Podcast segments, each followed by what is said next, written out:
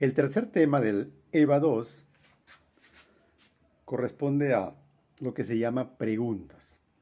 Esta opción, o sea, el botón crear preguntas, nos permite elaborar dos cosas. Foro de discusión y también una pregunta sencilla, como si fuese formulario, comentado en el post anterior, pero solo una pregunta por vez. Y entonces, por ejemplo, terminamos una clase y, o antes de la clase, podríamos usar la opción foro. Se plantea una pregunta, se le da unas instrucciones sobre cómo responder, por ejemplo, que hagan dos cosas, que cada estudiante haga dos cosas. Responda a la pregunta y luego también comente la respuesta de algún colega.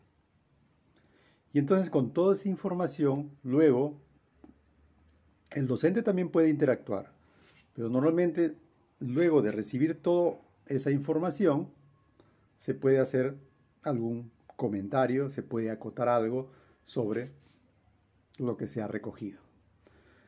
Esa es la parte de foro. Simplemente se abre, es como, como una pregunta más, como crear un material, una pregunta cualquiera, y selecciono respuesta corta, en el caso de foro es respuesta corta y coloco el enunciado, las instrucciones y alguna configuración. Por ejemplo, los estudiantes van a poder comentar la opinión de otro. Digamos que le digo que sí. Hay otra opción que dice, ¿pueden editar sus respuestas? Normalmente le digo que no. ¿Le puedo dar una puntuación a la participación? Sí, es es una tarea.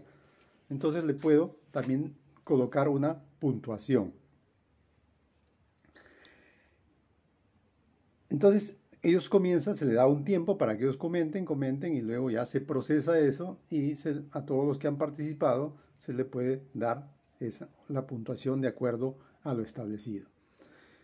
Ese foro lo pueden ver tanto en la zona de trabajo de clase como una tarea más, como ellos ven sus tareas en su Classroom, o también lo ven en la zona de novedades o tablón.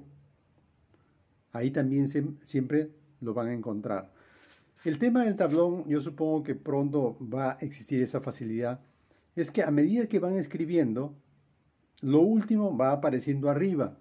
No hay una opción que le diga quiero fijar esta noticia o este foro lo quiero fijar en la primera posición. Yo supongo que pronto va a existir eso, eso como existe en algunas redes sociales. Yo creo que eso ayudaría. Pero en todo caso el foro está ahí y el docente lo que hace es, si, si va bajando, porque ahí, ahí, se está escribiendo otras cosas, entonces sí tengo la opción de subirlo manualmente. Es decir, cada día o cada vez que lo veo un poco bajo, lo vuelvo a subir para que esté en la primera posición y se visualice con más facilidad. Muy bien, el otro caso, es la misma opción. Botón crear, pregunta. La segunda opción es crear una pregunta, pero es equivalente a la de, de opción múltiple. Es decir, planteo la pregunta y creo las opciones. Normalmente le decía yo, doy cuatro opciones y una vez que ya está todo eso listo, Igual se le puede poner una puntuación. Eso normalmente uno, que le, uno le puede dar un bono a los estudiantes. Entonces termino la clase y abro ese cuestionario para ver esa pregunta, para ver cómo ha ido el entendimiento. Y entonces ellos responden, es una cosa rápida, es una pregunta para responder de repente un minuto. Entonces responden y de acuerdo a eso, entonces hacemos ya un feedback también. Dependiendo de cómo ha ido, si todos respondieron bien, tal vez todo estuvo claro, o de repente ahí está alternado, algunos bien, otros mal, otros se carga una opción, la incorrecta, y entonces de acuerdo a eso ya se hace un repaso, una retroalimentación, y puedo hacer varios de esos, una pregunta, una otra pregunta, dos. Ahora, ¿eso también lo puedo hacer con formulario? Sí, pero esta como que está mucho más a la mano, y esta opción de crear pregunta, que sirve para foros y preguntas rápidas, se procesa enteramente en Classroom. No hace uso de la opción formulario.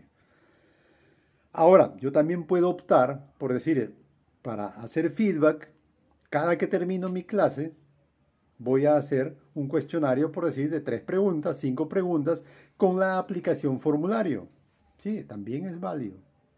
Usted puede tener esas preguntas de antemano o tiene un balotario por ahí, termina su clase, rápidamente arma un cuestionario de tres, cinco preguntas, lo lanza, los estudiantes responden y dependiendo de eso, entonces hacemos ya la retroalimentación.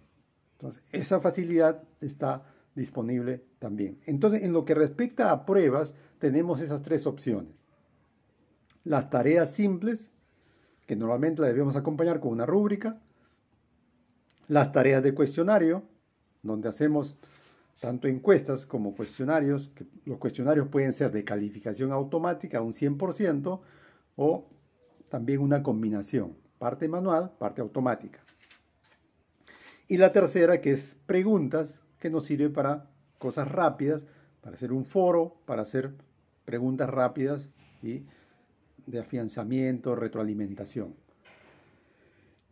Para finalizar el, EVA 2, normalmente hacemos o revisamos buenas prácticas en las herramientas que se utilizaron durante el curso.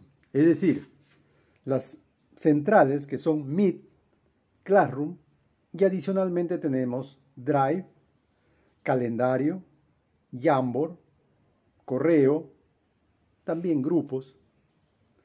Entonces, el último tópico del EVA 2 es eso, buenas prácticas en la plataforma de educación virtual.